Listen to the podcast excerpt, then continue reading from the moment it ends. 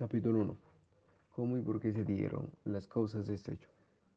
Bolívar había logrado la capitulación de los realistas de Pasto en la primera mitad de 1822, pero no contaba con el levantamiento de Agualongo y el coronel hispanista Benito Boves.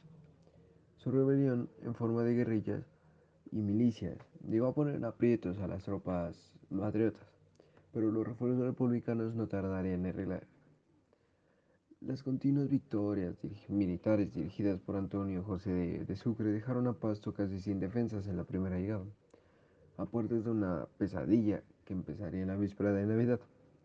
Una noche mala, en vez de una noche buena. Fue para Pasto una realidad muy horrorosa. La ciudad fue tomada por los patriotas, tocando puerta de cada casa de la ciudad asesinando a niños, ancianos, sin ningún tipo de piedad. Y cuando los pastuzos empezaron a rendirse, no fue un momento ya que todas las tropas decidieron asesinarlos sin ningún tipo de piedad.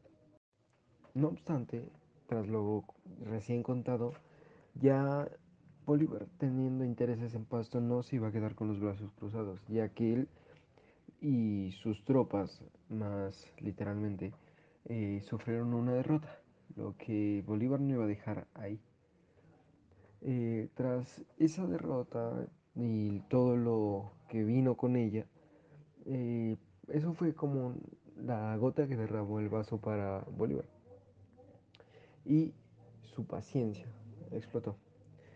Puede que el conflicto de la Navidad Negra haya ocurrido hace más de dos siglos ya, pero fue un momento trascendental, ya que indígenas, negros y mestizos colonizamos en la parte sur de Colombia. Los ahora recordados como defensores de la monarquía española tuvieron un enemigo en común, el libertador Simón Bolívar. Simón Bolívar, tras sus grandes victorias, en el territorio colombiano deseó continuar sus campañas de liberación hacia la zona más del sur, pero lo que no se esperaba era toparse con don San Juan de Pasto y sus pobladores llenos de fuerza y valor, junto a un sentido de realismo.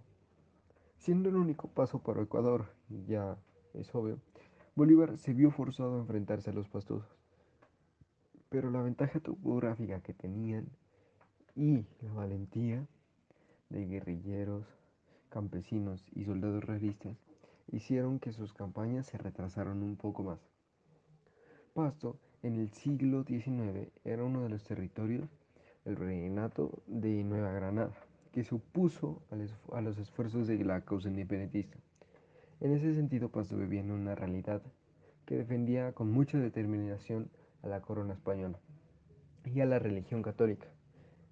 Para eso, también se tenía que el Pasto era una comunidad unida y se había incorporado a los indígenas con la condición de que se reconociera la autoridad colonial y también las jerarquías.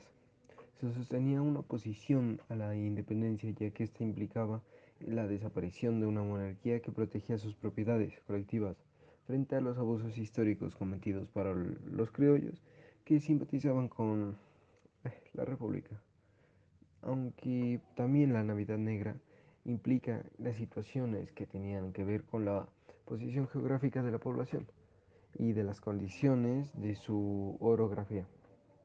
Como gran parte de la población de Pasto eran indígenas, se vieron amenazados sus intereses por el ascenso de los criollos. Además, mencionado los constantes avisos por parte de estos. Eran costos demasiado elevados a pagar, obviamente pero a pesar de su posición no logró evitarse y sus consecuencias fueron devastadoras.